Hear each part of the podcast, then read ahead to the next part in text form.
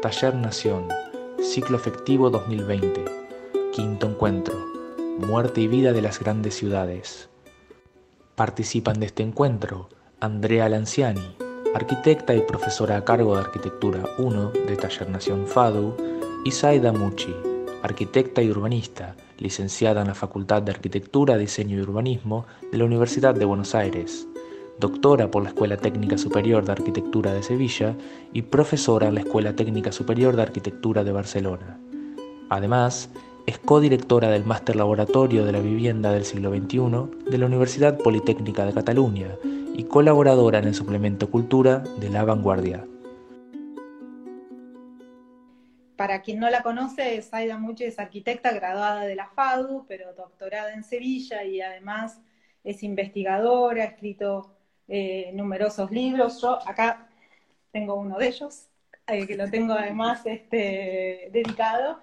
Eh, pero mm, a mí me gustaría presentarte en realidad como una, no solo como un referente del urbanismo con perspectiva de género, sino como un referente para muchos colegas. Me pasa últimamente que voy a conferencias eh, y muchos se presentan diciendo, bueno, después de haber conocido a Saida Muchi, participado de eh, sus cursos, estoy ahora eh, teniendo esta práctica, ¿no? O sea, creo que quizás si hay algo que es muy valioso es cómo tus ideas se están volviendo práctica, disciplinar, profesional de toda una generación. Entonces, para nosotros era un gran orgullo. Em, y pensábamos también que la charla por ahí se podía orientar en dos ejes, eh, usando como provocación el título de este libro. Eh, yo conocí a Zaida en el encuentro de mujeres que se hizo en el 2015, creía que no te conocía y después descubrí que en realidad el prólogo de este libro que yo ya tenía era tuyo, así que ya te conocía. Em, pero queríamos usar el libro como una provocación, ¿no? O sea, cambiar el título y construirlo como una pregunta, porque uno de los ejes sería mm. cuál es el, cuál, cuál sería el desarrollo, eh, la perspectiva que tendrían eh, las ciudades eh, en este escenario de excepción, si se abren posibilidades de mm, matar definitivamente a las grandes y enormes ciudades y, poder empezar a pensar definitivamente en la descentralización y, ciudades de pequeña y mediana escala, qué escenario podría haber con eso, desde ya que creo que vamos a tener que pensar en las diferencias entre Europa y Latinoamérica, porque una, una mega ciudad, digamos, una ciudad latinoamericana no es una ciudad europea. Y el otro eje que a mí me interesaba cuando podamos por ahí avanzar sobre este es el tema del activismo, ¿no? que me parece que también está dentro del libro de Saida Muchi, eh, de Jane Jacobs, no de Saida, el que es la, figura de Jane Jacobs como activista, ¿no? y que creo que lo interesante también de tu figura es que has estado del otro lado del tablero, has estado en la gestión, y entonces quizás hay algo que podamos conversar sobre eso también. Me callo porque hablé mucho. Este, y queremos escucharte a vos. Eh, bueno, si querés empezamos por el primer eje. No sé, ¿cuál te gustaría abordar primero? Eh, en función también de lo que... Es la, idea es tener una charla lo más descontracturada posible. Sí, sí, sí. Eh, no, ya me parece bien, me parece totalmente lógico en el momento actual preguntarnos ¿no? qué papel cumplen o deberían cumplir las ciudades y qué ciudades, ¿no? Yo, que a mí me es difícil pensar en otra forma de vivir que no sea una ciudad. Soy muy demasiado urbanita, mm, y, pero porque creo que, es la gran riqueza y la gran... Ah, son espacios de oportunidad, que no quita reconocerle un montón de problemas, pero que yo creo que en los propios problemas de la ciudad pueden estar las soluciones. Y que en todo caso sí que necesitaríamos, pero no sé si las veces que se ha intentado no ha sido muy Em, bien resultado, digamos, que es una planificación territorial, de gran escala que incluya lo social, lo económico, lo educativo, las oportunidades realmente en redes territoriales. La diferencia en la actualidad respecto a, otros intentos que ha habido históricos, ya sea desde la colonización norteamericana a partir de una red de microciudades y siempre contra eh, el modelo europeo de ciudad, desde el modelo también anglosajón de las New Towns y, antes la, idea de la ciudad jardín de, de Venezuela Howard. Digamos, es, yo creo que es, es como, es intrínseco a nuestra modernidad ese deseo de vivir en un equilibrio mayor con la naturaleza en espacios más pequeños, pero a la vez el modelo económico que hemos seguido, que también evidentemente habrá que replantearlo, nos lleva a esta concentración de, ah, social y humana. ¿no? Evidentemente hay un tamaño de concentración que deja de ser eficaz y además cuando la concentración no se debe en todo caso a una planificación y a un territorio igualitario y con condiciones correctas, sino que se debe a expulsión eh, de los territorios agrícolas o de pueblos más pequeños porque no hay opción. O sea que eso también es un problema como de planificación territorial de escala nación. Entonces, ir a la ciudad es estar un poco mejor, siempre, ha estado, por más que estén mal, estar un poquito mejor que en las condiciones que tienen el campo. Entonces, y todo el siglo XX está lleno este, de este difícil equilibrio y cómo, cómo, poder, cómo poder hacer unas ciudades eh, más equilibradas en habitantes y con su territorio colindante. Y creo que si hay algo que ahora tenemos muy diferente con respecto a otros, a, otros años, es precisamente esto que nos está permitiendo hablar ahora, ¿no? Esta comunicación. Si bien también en los años 60, por ejemplo, creo que, bueno, un sociólogo, Weber, creo que era, pero hay muchos que se llaman Weber, pero bueno, un norteamericano que era totalmente, que después le siguió eh, era como discípulo de él o seguidor de él, el que fue director del MIT, ahora no me acuerdo el nombre. Em, esta idea en Norteamérica, que es que ha aparecido una nueva tecnología de la comunicación, era la oportunidad para matar la ciudad, ¿no? Y al final la ciudad tiene algo que no tiene vivir aislado, que creo que tampoco es esa opción, ¿no? Estas dos, que es el encuentro casual, la posibilidad de, de, que el sitio de nacimiento no te marque eternamente, ¿no? La ciudad la entiendo como la posibilidad del encuentro de los diferentes y por tanto de la posibilidad social en, todos los aspectos. Em, entonces yo creo que no hay que pensar tanto en la disolución de la ciudad, sino cómo hacemos que las ciudades sean habitables y sean ah, espacios de derechos para todas las personas. Creo que la descentralización que tú, nombraste en un momento, evidentemente sea procesos de descentralización, pero también en las propias ciudades, porque claro, las ciudades que hoy tienen las que viven 13 millones de personas, no sé, cuando estamos en Buenos Aires, más o menos, área metropolitana de Buenos Aires, 13 millones, 25 México, 20 Tokio, 11 eh, Lima, 8 Río de Janeiro, 20 no sé cuántos Sao Paulo, Delhi no sé cuántos, evidentemente no van a desaparecer. Pero yo creo que lo que nos tocarían, yo creo que toca en todas las escalas y en todos los sitios, es rehacer lo que ya tenemos, no es pensar en expandirnos, no pensar en ir más allá, sino lo que ya tenemos, cómo hacemos para que ya sea la ciudad o ya sea el territorio, tengamos la posibilidad de tener unas microcentralidades que tienen que ver con la diversidad funcional, la diversidad, y ahí podemos enlazar con todo lo que dice Jane Jacobson en ese libro, con la diversidad de, opciones de trabajo, la diversidad de tipos de vivienda, evidentemente la diversidad social y la proximidad de todo esto. O sea, poder movernos sin necesitar más que nuestros pies, nuestra bicicleta, nuestra silla, o sea, tracción humana posible. Y creo que ese sería el gran cambio. Evidentemente, no todo puede estar a una distancia caminando, porque un gran hospital o una gran universidad, pero que el transporte público esté en función de esos elementos, pero no pensar en, en, lo que tenemos ahora, ¿no? Que vivimos en un sitio eh, y vas a trabajar tres horas al otro sitio en bus. O sea, no hay manera. O sea, eso no es vida, no es vida para quien lo bebe, no es vida para el territorio, no es vida para el planeta. Eh, creo que, sí que toca repensarnos eh, en ese, al menos así veo yo, ¿no? En, ese, en esas claves. Eh, el taller hay distintas posiciones respecto de esto. Ayer hubo un debate bastante fuerte, ¿no? Entre los que estamos un poco eh, un poco también de tu lado, que creemos que la ciudad eh, todavía es el espacio de intercambio social y es el espacio de la, posibilidad de, transformación, eh, y los que realmente creen que, bueno, un poco, digamos, desde ya en Argentina es necesario repensar el territorio y, no, digamos, es bastante difícil pensar que el 37 o, el 40% de la población esté viviendo en un aglomerado cuando tenemos un territorio tan vasto y tenemos la posibilidad de desarrollar este, mm, muchas, muchas otras, eh, otros sectores. Eh, y esto se, asociaba, te, comentaba cuando hablábamos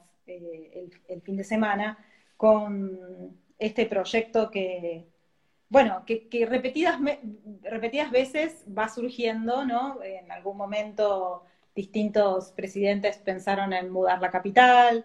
Eh, en, uno de los libros que en el taller eh, usamos como referente, porque si hay algo que nos interesa en el, en el taller es construir nuevos mapas y es un libro en donde aparece mapeada la Argentina de un modo muy exhaustivo, que es este libro Nación Justa, Libre y Soberana. Sí, ahí aparece un... Ah, eh, bueno, a nosotros nos interesan mucho esas cartografías en donde se, se, piensa el territorio más allá de las divisiones políticas, integrando sus recursos, su cultura, sus inteligencias, se repiensan las, conexiones posibles.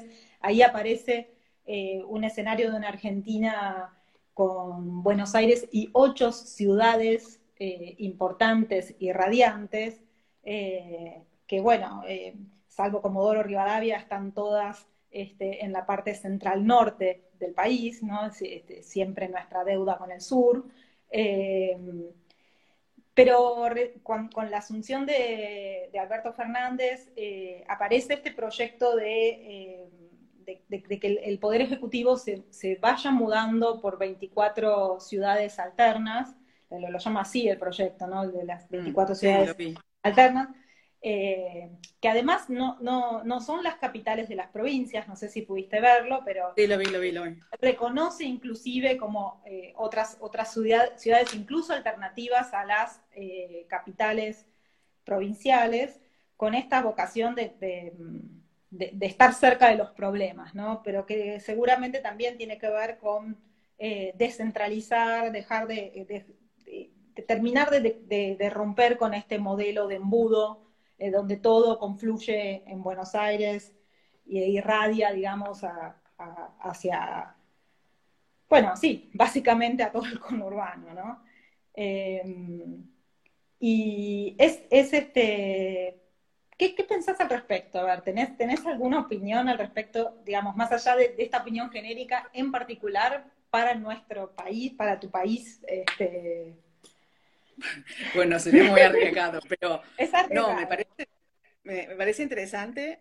Me haría la pregunta también si lo tenemos que pensar desde Buenos Aires, o sea, si tiene que pensar desde cada territorio y que cada territorio opine. Mm, mm, también si todo el territorio se tiene que ocupar igual, digamos, si es necesario que el ser humano vaya, implante sus ciudades en el sur, de igual manera que lo ha hecho en la zona central. También hay zonas que son creo, no sé, como, más adecuadas para el desarrollo humano, otras menos. No digo que no tengan que, tengan que estar olvidadas, ¿eh? digo que, cada una tiene que tener como su equilibrio con su entorno natural, que no es lo mismo vivir en un sitio que en otro. Y luego desde, desde la tarea nuestra, que también es desde la planificación territorial a gran escala, ¿qué modelos de ciudades o qué modelos de crecimiento vamos a hacer ahora ahí? Porque si analizamos cualquiera de esas ciudades que tú has dicho, la huella que tienen, la baja densidad que tienen, no son modelos de crecimiento, o sea, también hay que rehacerlas. Y seguramente hasta esas pequeñas, ahora no me acuerdo cuál es, bueno, parecía Rosario, que de pequeña tiene bien poco. Eh, Pero bueno, empiezan a aparecer, este, no sé, Cabo eh, Verá, Rosario, Quinogasta, Monteros, este, Caucete, Caleta Olivia. Claro, yo creo que habría que ver un poco esta 24 a qué obedecen estas, ¿no? Pero habría que interpretarlas y conocerlas desde adentro. Yo creo que lo que también hay que dejar es que dejar pensarlo desde Buenos Aires o desde el ejecutivo, que no deja de estar en Buenos Aires, con, unos, con una mirada, por mucho que se quiera, desde Buenos Aires. Por tanto, lo primero es un trabajo desterritorializado para entender desde cada territorio cuáles son los sitios potenciales y cómo los vamos a, cómo van a crecer, ¿no? Y a qué se van a dedicar y cómo se va a organizar esa sociedad. No, desde luego, yo, bueno, también voy a alargar aquí una locura, pero cuando la gran crisis última que vivió Argentina, la de 2001, eh, que yo estaba terminando mi tesis doctoral y, era como una, un final de cuento ya imaginado avanzado. Uh, pensaba, pero lo pienso para Argentina, pero lo pensaba, lo pienso como para el mundo. O sea, hay que volver a empezar, borrar y cuenta nueva. No borrar, no podemos borrar los territorios, pero nuestra manera de hacer, nuestro sistema económico, nuestro sistema de organización social, queda borrado. O sea, el momento que estamos ahora, ¿quién está manteniendo nuestras ciudades? Hoy hablaba con unas compañeras de Lima. O sea, el 70-80% son las mujeres que están en la calle cuidando, limpiando, en los mercados, en los supermercados, en los hospitales. O sea, dejemos ya, o sea, replanteémonos como organización social qué valoramos, ¿no? Dejemos ya, tenemos que valorar la vida y hacer posible una redistribución de las riquezas y, del, y de los trabajos, todos con igual importancia para poder vivir. Y además vivir y que el planeta viva, es que no es poco. Es que llevamos un modelo de crecimiento y de, y, de, y de ambición que tiene que ver con la idea de un superhombre autónomo, independiente, que todo lo puede que solo importa su competición y su ganancia y ganancia y ganancia, no es posible. No es posible porque nuestro planeta es finito y está más que demostrado. Entonces, yo creo que si en este momento no integramos una, esta, esta capa en la discusión, no podemos seguir pensando, tenemos que encontrar otra manera de crecimiento entendido como, como distribución de recursos eh, y, y de igualdad de oportunidades y de igualdad de posibilidades y que no puede ser el crecimiento continuo. Em, y eso, no, bueno, entonces lo que yo decía, en, ese momento, en 2001, yo pensaba, Argentina que tiene que cerrarse, ser autárquica y autogestionarse, volver a reiniciar su, economía. Evidentemente es casi posible eso hoy. Pero esto que nos está pasando ahora, de golpe, casi no tenemos comercio con el, con, el afuera, eh, casi no consumimos, nuestros aires y nuestros ríos se han limpiado en nuestra, hoy salí, fuimos a un parque y en dos meses hay zonas con árboles que están creciendo nuevos, es que es bestial. Eh, y aparte hay una relación directa, hoy, hoy leí, parece que está cada vez más seguro los científicos que hay una relación muy directa entre la cantidad de muertes y el, em, la contaminación del aire, de micropartículas. Entonces, eh, tenemos que replantearnos nuestra manera de vivir y evidentemente ese replanteo llevaría a no tener estas megaciudades. Lo que pasa es que hoy las tenemos, entonces también no, podemos olvidarlas, decir, bueno, vamos a hacer lo nuevo y lo que está allí que se vaya muriendo. No, porque están allí y creo que un desafío de nuestras ciudades es, además de la igualdad, porque en América Latina, si queréis, es muy evidente, pero la desigualdad es mundial, es mundial. Eh, lo que pasa es que hay entornos que lo disimulan más porque hay un control sobre el, lo construido y lo físico porque es más pequeño, muy férreo, pero pero las desigualdades son muy, muy bestias. Y, y entonces, ¿cómo hacemos para mejorar estas ciudades? Recuperando la naturaleza, respetándola e incorporándola. Yo creo que es algo que, que durante, no sé, la modernidad, 500 años, 600 años que llevamos, hemos ido imponiéndonos sobre la naturaleza y eso es, eh, entonces, imponiéndonos en cómo se implantan las ciudades, en cómo canalizamos ríos, en cómo usamos el río como un, como una cloaca, como cómo asfaltamos y cómo lo que hicimos en Argentina con la pampa húmeda que, bueno, en Argentina, en el Gran Buenos Aires, con todos esos, esos barrios cerrados que han modificado la topografía, que han asfaltado todo el conurbano y ahora nos sorprendemos cuando se inunda la pampa. La pampa no tiene pendiente. La pampa, el agua se va porque la chupa la tierra. Si asfaltamos, no se va. O sea, más claro. Entonces, tenemos como que repensar desde todos esos y hacer cada quien, y no es buscar un, único responsable, somos todos un poco responsables.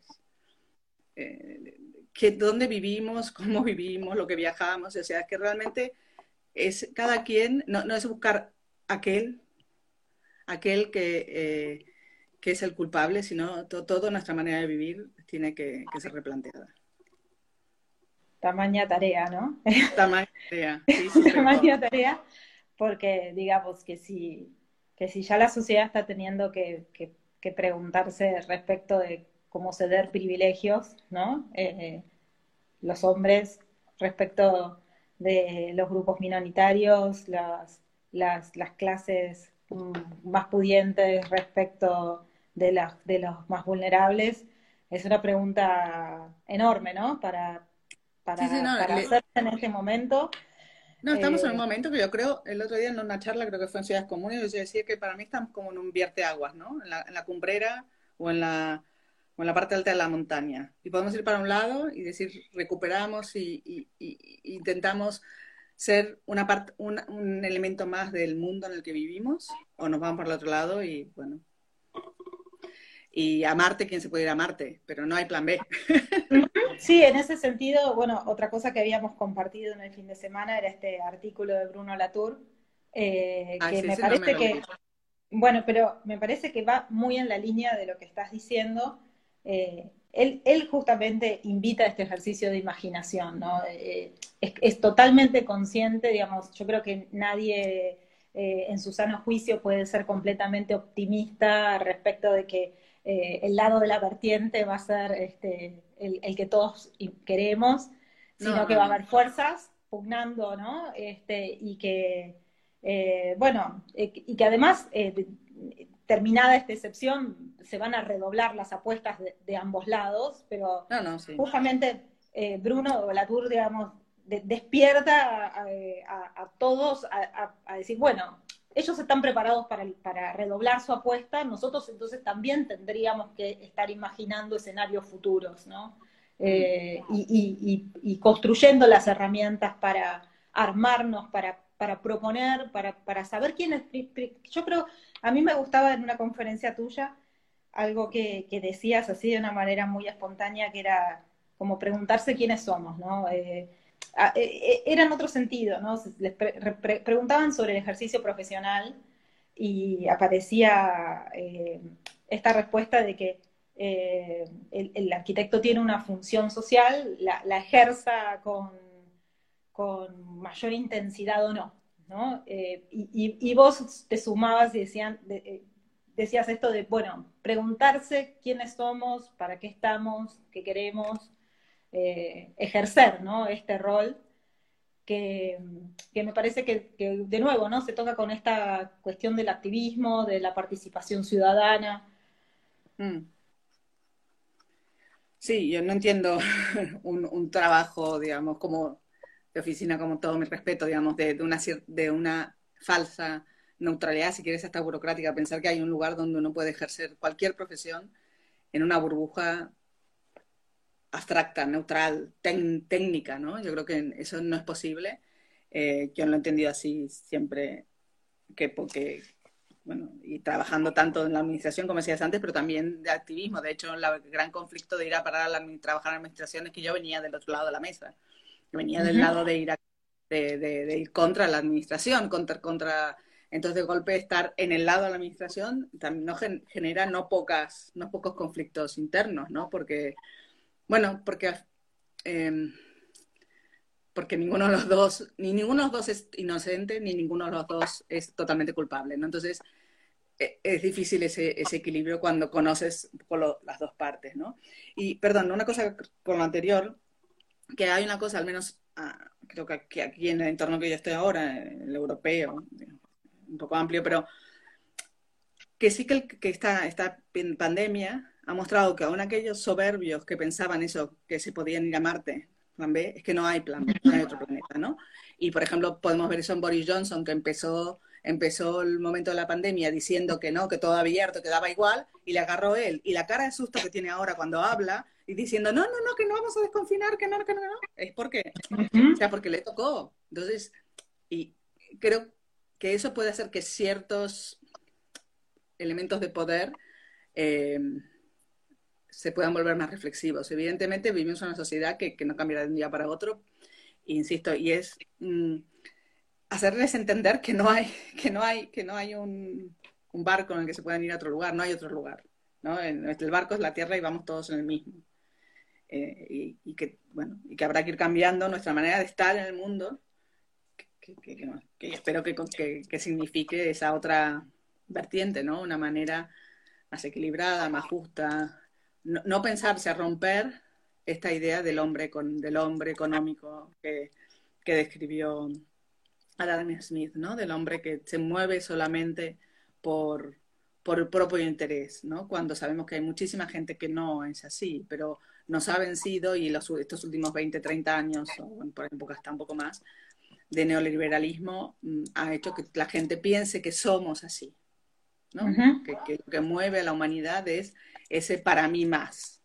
Y creo que hay mucha gente que no, pero tenemos que ser capaces de explicarles que, que, es el beneficio de todos, en definitiva. Eh, y, bueno, y por ahí quisieras, con, no sé, contarnos algunas de, por ejemplo, hoy, eh, retomando esto que, decís de que las más que abandonar las ciudades grandes y, salir, eh, bueno, quizás las, ciudades deberían ir transformándose desde adentro. Eh, todo el fin de semana hubo muchos artículos comentando algunos cambios para Barcelona, desde mm. los proyectos de Supermanzana, bueno, se comentaron durante el fin de semana porque salieron algunos artículos, pero también eh, otras iniciativas respecto de, este, eh, bueno, que tienen que ver con, eh, extender la peatonalización, el reconocimiento de que los parques están en un estado que hacía mucho no estaban, esto que vos mismo decías de los árboles, ¿no? Mm. ¿Tenés una opinión al respecto?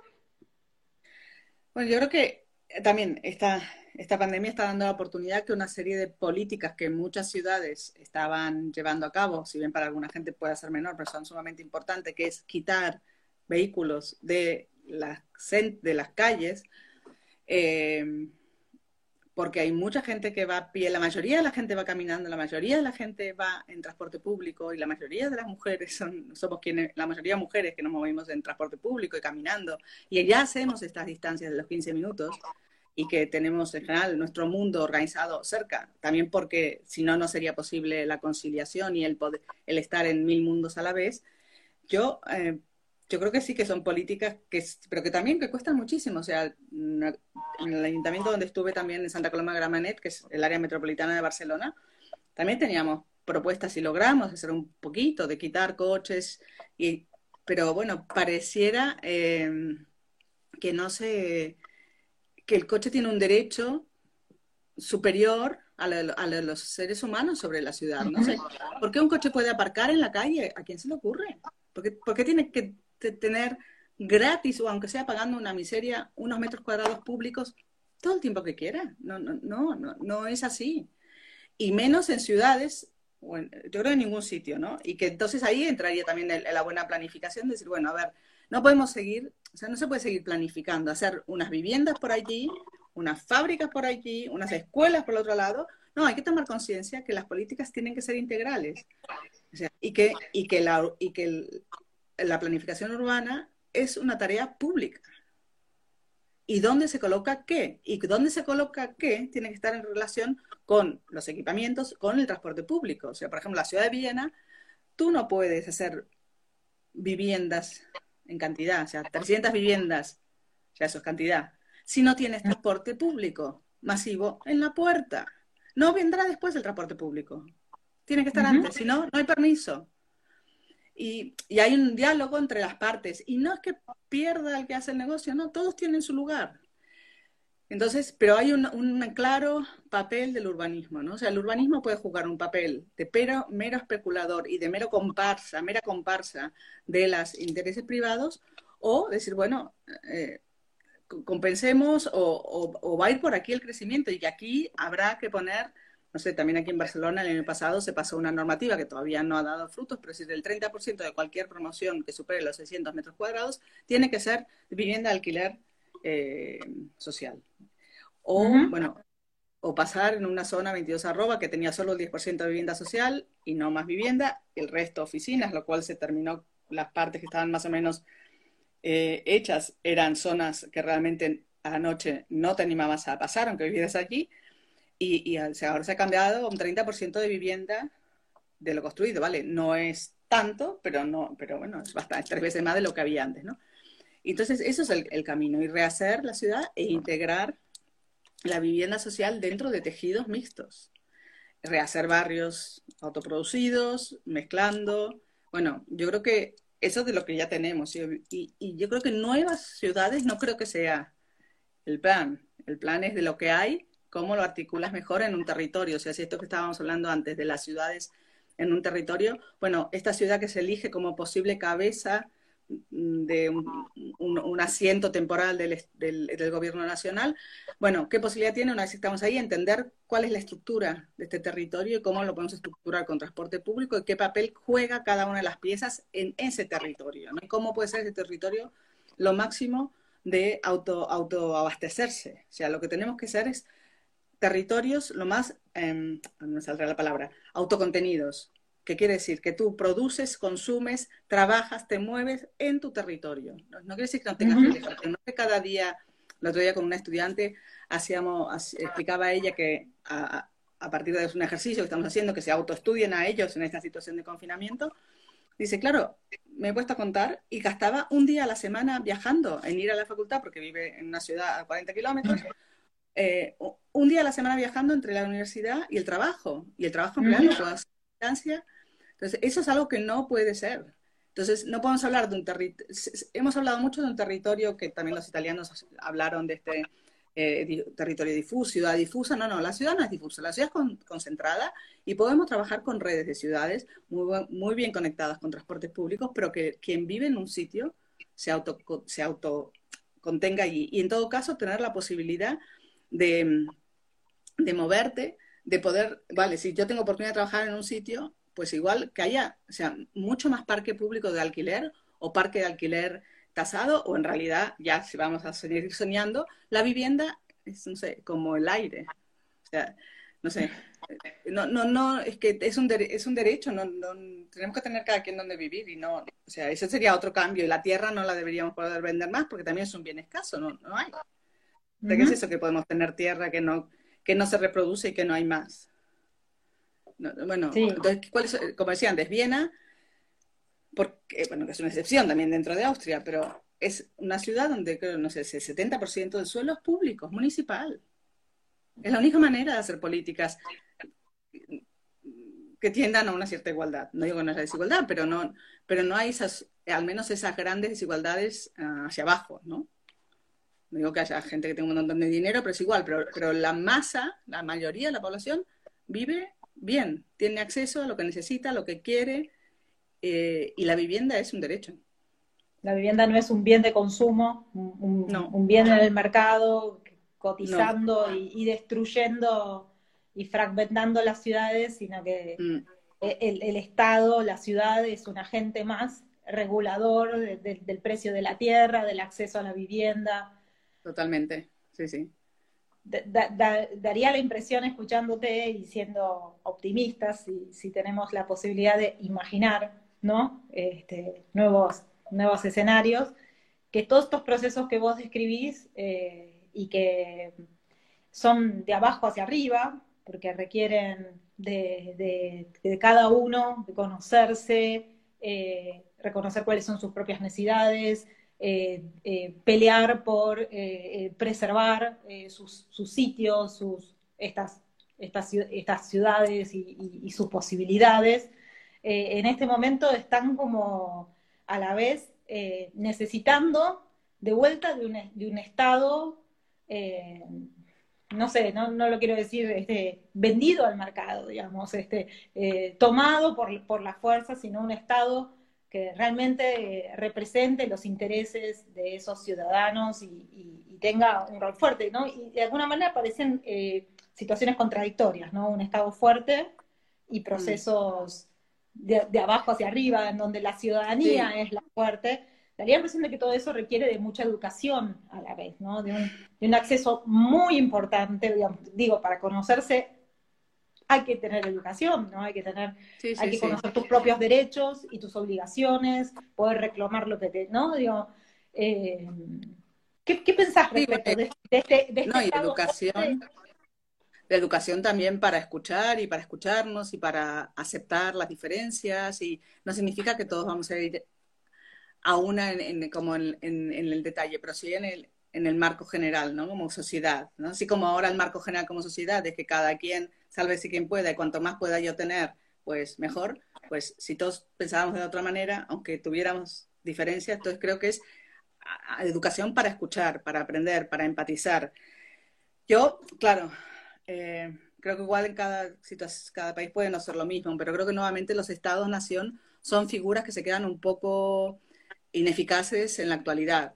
El Estado-Nación sigue siendo una, es, es, una entidad muy alejada de las realidades eh, de la ciudadanía. Yo, yo en este momento al menos abogaría, o al menos desde aquí, abogaría más por unas, unos gobiernos más próximos que pueden ser los locales, eh, y estos gobiernos locales en, como en comunidades o en mancomunidades y después pues, posiblemente unos gobiernos más, o no unos gobiernos, pero no unos organismos, unos mundiales en donde hubiera como controles que van más allá, porque hay cosas que, que no tienen que ver tampoco con la nación, ¿no? Yo creo que el Estado-nación a día de hoy se queda, le faltan, o sea, le sobra autoridad y le sobra lejanía para, para su territorio, y le falta autoridad y le falta red, y le falta visión para lo global en donde está inmerso, ¿no? Entonces creo que, que si bien puede haber servido en final del 18 y en el 19 para consolidar una X estructura, a día de hoy me parece que no, porque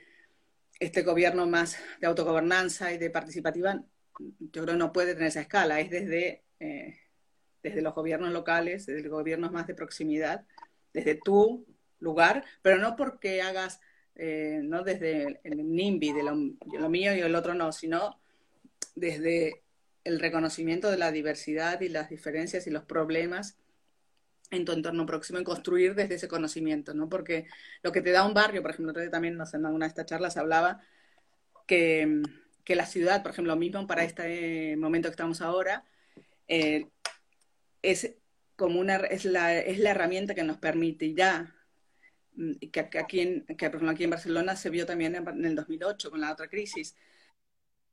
Eh, las redes sociales que montan las ciudades, el conocimiento que tienes en un barrio mezclado y denso en el mercado, donde conoces gente muy diversa, donde la gente del puesto del mercado sabe que tal persona viene, no viene, tiene problemas. O sea, hay un conocimiento social y una confianza por el hecho de la, del vecindario, de la vecindad, eh, que no es mito, que no es romántico porque, y, y que no, obviamente no es 100%, pero da una red que permite, de solidaridad, que permite crecer y salir de los baches, ¿no? De hecho, ahora en, en, este momento, con todo lo que se está pasando, evidentemente las redes eh, públicas están desbordadas, pero hay muchísimas redes eh, autoorganizadas, pero muchas, muchas y, y como con, con, mucha, mucho conocimiento de su territorio y de su gente, ¿no? Cuando hablo de territorio hablo de la gente y del lugar, ¿no? Y entonces creo que esa, que, que esa capacidad del barrio no mm. la tiene un territorio disperso, no la tiene otro tipo de, de, lugar, ¿no? Eh, no sé si me fui. No, no, no. Me está, estaba pensando que, eh, que en Buenos Aires particularmente hay, esa es la situación de, de, Buenos Aires y el conglomerado, ¿no? De 4.400 barrios vulnerables, ¿no? Que en este momento están eh, la mayoría, hay, salió una nota, una nota en página 12 que relevaba que el 96% no tienen acceso, a, acceso formal al agua eh, en un momento en el que eh, lavarse las manos es una de las medidas de prevención. Y paradójicamente, en particular en Buenos Aires estamos y en, y en otras, otras partes del país estamos teniendo un brote de dengue importantísimo, ¿no? Entonces, eh, sufren por un lado eh, el, dengue especialmente, por, mm. digamos, eh, la imposibilidad del descacharreo y, el, y, a la vez la falta de agua y, y si, si, hay algo que sostiene a esos, esos territorios es la, la organización y particularmente la organización de mujeres, ¿no? Que, que son las que están eh, cocinando en los comedores, atendiendo, tratando de sostener la escolaridad de los chicos, ¿no? Eh, y que, bueno, y que son las que más, las mujeres y bueno, y, la iglesia, porque la, presencia de la iglesia es muy importante en estos, en estos sectores, eh, son las que en este momento están articulando con el Estado, ¿no? para, para llevar ayuda y, organizar los recursos eh, en una que, creo que obviamente es la mayor preocupación que, tenemos todos, ¿no? Como cuando, cuando ingresara, y que ya parece que ha empezado, cuando ingresara eh, el virus en estos territorios, eh, los efectos que pudiese tener, ¿no? Sí, no, no, terrible, terrible. Terrible, bueno, de alguna manera todo el movimiento también higienista y de que después llegó a las viviendas sociales de los años 20, parte de las grandes pestes del siglo XIX, donde una grandísima parte de la población precisamente vivía ah, en las condiciones que estás contando y que hasta que se descubrió que era el problema del agua putrefactada, el agua contaminada, lo que llevaba la peste y no, en este caso es la falta de agua, ¿no? Pero digamos que, que tiene que ser un revulsivo, ¿no? Y evidentemente eh, yo también lo, he dicho también mucho aquí, bueno, ahora nos sorprende mucho o nos asusta a todos este, este virus, o sea, las enfermedades no entienden de fronteras, no entienden, no entienden relativamente de clase, porque sí entienden, pero, eh, pero resulta que nos preocupamos porque, ¿dónde? porque nos ha pegado aquí al norte, porque ha pegado a donde de momento parecía que estábamos protegidos de esto, ¿no? Eh, pero hay muchísimas enfermedades en, en, América, en África, en Asia que matan a un montón de gente donde, ¿no? El, el ébola, el dengue, no sé qué, que, que, no, nadie se preocupa tanto, ¿no? ¿no? No menospreciar ni una ni otra, pero creo que nos debería precisamente hacer reflexionar sobre eso, ¿no? Que, vuelvo, insisto en lo que ya dije, que el modelo que, que llevamos hasta ahora no nos sirve, ¿no? Y que, y que tenemos que cambiar y poner la vida en el centro y lo que tú comentabas ahora, ¿no? O sea, cuando desaparece el negocio, cuando desaparece el trabajo productivo que ahora no hay, ¿quiénes están? ¿Quiénes sostienen? Aunque no haya trabajo, las mujeres. Entonces, por favor, alguna vez reconozcamos la importancia que tienen esos trabajos y la importancia que tiene que, que, se pueda desarrollar, o sea, que se pueda cuidar la vida de manera correcta. Y que eso no es eh, tirar dinero. Eso es todo lo contrario. ¿No? Entonces, eh, creo que, que, eso es algo que hay que, creo que hay que machacarlo mucho para que nos entre a todos, porque a, cada uno de nosotros y nosotras nos cuesta pensar eso, pensar que esos trabajos de cuidado, ¿no? Ese trabajo, eh, que la comida esté en la mesa, suponiendo que tomamos para comprar la comida o conseguirla o, un huerto, pero que la comida está en la mesa, ¿cómo llega allí, ¿no? ¿Quién la hizo? No solamente está quien la pueda comprar, sino cómo se, cómo se hace eso, cómo se hace esos cuidados, ¿no? Eh, la comida, la ropa. Exacto, o, en, los sitios donde hay que ir al agua, a buscar el agua y hacer cuatro kilómetros para buscar agua y volver. ¿Quién hace esos cuatro kilómetros? Las mujeres.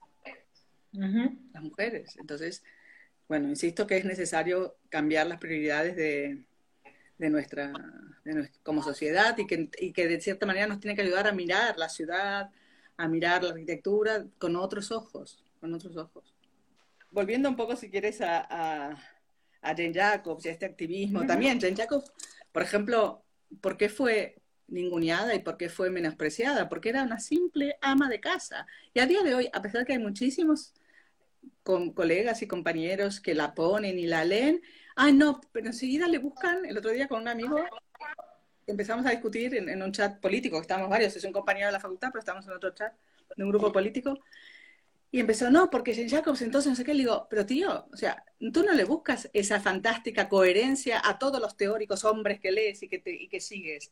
¿Por qué le estás pidiendo?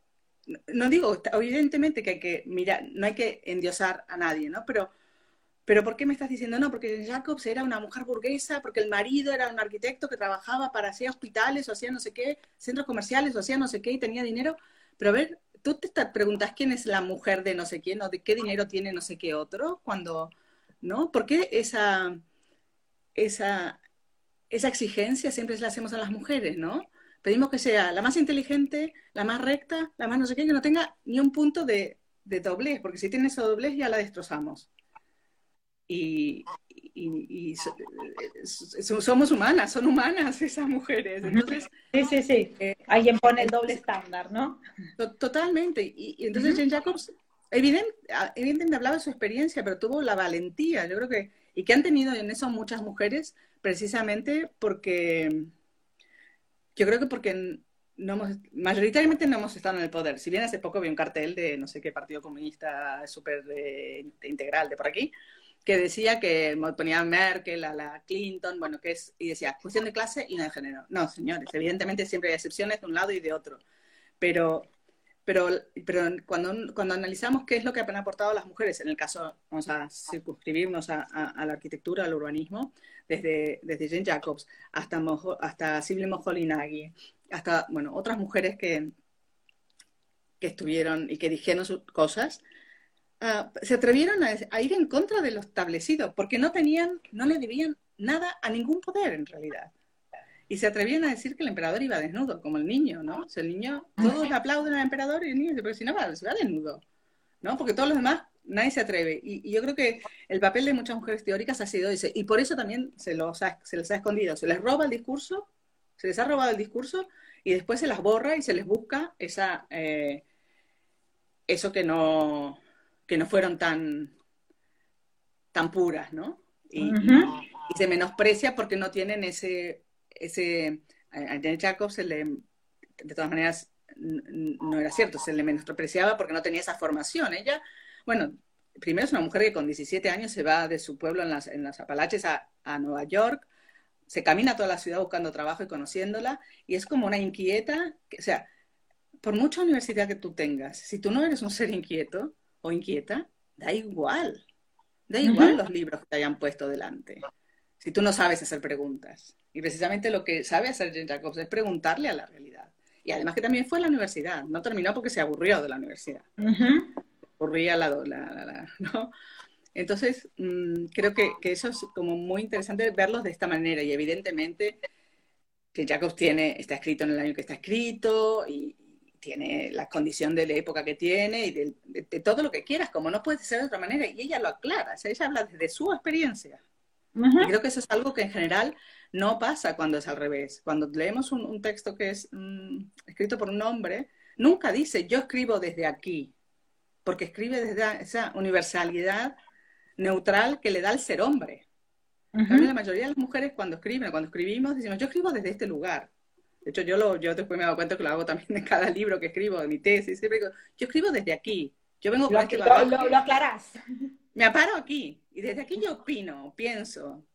Podemos, evidentemente, y genial, no estar de acuerdo y discutir, pero yo, esta es mi opinión desde aquí. No, no pretendo mostrar una verdad mm, ni universal, ni transmitir, no sé, nada. Es, pensemos juntos y juntas. Sí, Creo que ese es, el gran valor de, de Jane Jacobs. Sí, eh, realmente, y yo recuerdo cuando, cuando lo leí, eh, como eh, de alguna manera desnuda la ideología y el posicionamiento que hay repiten con realidad, que, por validadas, digamos, que, por repetir referentes, profesores, por estar en, los libros, aparece validada, cuando el libro desenmascara eh, el posicionamiento que tienen esas, esas formas detrás, ¿no? Eh, esto de que, digamos, las ideologías se expresan con una forma material y ese desnudamiento ha sido muy aleccionador, ¿no? Porque obliga de ahora en más a, estar muy atento, ¿no? Eh, con, qué modelos estás reproduciendo y estar muy alerta de, este, esta relación entre estética y, ética, ¿no? Eh, mm, eso que te han enseñado a que te guste tiene una ética por detrás que, que, probablemente no estás compartiendo y que reproducís sin, sin noción. Totalmente, totalmente. No, y por eso, y también eso que ella repite todo el tiempo, y que como empezaba yo también, decía, ir al sitio a ver, ¿no? O sea, lo decía en términos de, de, redistribución territorial, pero vamos a los territorios antes de empezar a redistribuir. Pensemos con, ellos, ¿no? no para ellos. Y ya es un poco lo mismo, no pensemos el proyecto desde tu tablero, todo perfecto y todo ideal. Ve al sitio y pregunta, ¿no? Ve al sitio y mira. Y no desde tu prejuicio y desde tu sillón, sino, en lugar, a mí, por lo menos, a mí lo que, del urbanismo lo que más me gusta hacer es ir a los sitios y aprender y mirar y, estar, estar en los sitios y, entenderlos, ¿no? Y a veces, no sé, una de las veces eh, en la India, pero puede pasar en otros lugares, ¿no? Pero en la India, paseando por barrios, yo decía, pero bueno, todo lo que sé no me sirve para nada. Todo lo que enseñé, me aprendí, en la universidad, todo lo que yo enseño en la universidad, no me sirve para nada aquí. Y hay que reconstruirlo todo. desde esta mentalidad europea, cuadradita, todo ordenado, que no es la mía tampoco, pero es lo que, digamos, como la doctrina, ¿no? no, me, no me sirve, eso sirve para un lugar concreto, para un momento concreto de la historia, pero no sirve allí. Porque si no, haré lo que han hecho durante 100 años, es destruir todo aquello que no es como lo que yo conozco, como lo que yo sé, ¿no? Y, entablar, y bueno, y de eso también otra vez en el libro ese que señalabas al principio, en mi libro último, cómo las mujeres han aprendido de trabajar con otras. hago, hago promoción. de trabajar con otras, no para otras, sino con otras, ¿no? Escucharse, aprender, ¿no? Y, eh, y eso es fundamental. Y creo que siempre lo ha sido, y aquí ahora otra vez tenemos una oportunidad y no seguir copiando o repitiendo modelos, no sé. Eh, creo que, que, a pesar del momento de crisis que, que estamos, creo que no deja de ser una oportunidad, dolorosa seguramente, para muchos y para muchas, pero no deja de ser una oportunidad. Desde ya, eh, no, yo no suelo ser muy optimista, reconozco que es una palabra que no... Ya depende del día, depende del día o la hora. no, pero sí me parece que hay que animarse, deberíamos todos animarnos a imaginar y hacer el esfuerzo de propiciar que mejores escenarios eh, se puedan desarrollar a partir de, esta situación, ¿no? O sea, cada, uno tratar de hacer su, aporte y su granito y, tener una... Como, arquitectos, arquitectas, una profesión que estamos aprendiendo y que evidentemente hay cosas que son técnicas o conceptos o ideas o desarrollos desde tipológicos a saber como que una ciudad o una calle, bueno, evidentemente tenemos un bagaje de conocimiento, pero es a partir del diálogo que podemos nosotros compartir lo que sabemos para aprender también de las personas, de los territorios, para compaginarnos, ¿no? Para compartir, para crecer, ¿no? si no, en realidad como suma cero, ¿no? Sí. Entonces la suma tiene que ser más, más que uno. no, no, es ir, no es ir a, no con un proyecto no se trata de ir a confirmar lo que ya sabes, sino a cuestionártelo para hacer un paso más allá. Eh, la verdad queríamos agradecerte muchísimo eh, que hayas eh, aceptado participar. Para nosotros es, muy importante incluir tu voz. bueno, particularmente la, la Facultad de Arquitectura tiene cada vez más una composición mayoritariamente de alumnas, mujeres, y luego, conforme van pasando los años, eh, desaparecen de la matrícula. Ya lo tenía cuando yo estudiaba, que de eso hace muchos años. O sea que mandamos Ya, es, ya, ya lleva mucho tiempo, ¿no? Y entonces, este, bueno, siempre es una oportunidad eh, para, para, para, pensarnos todos y todas, ¿no? Eh, sí, sí, totalmente. sí, sí, sí a las posibilidades. A, y sumar en un todes, que estaría muy bien. Exacto, exacto. Bueno, muchísimas, muchísimas, muchísimas gracias. Taller Nación, ciclo efectivo 2020.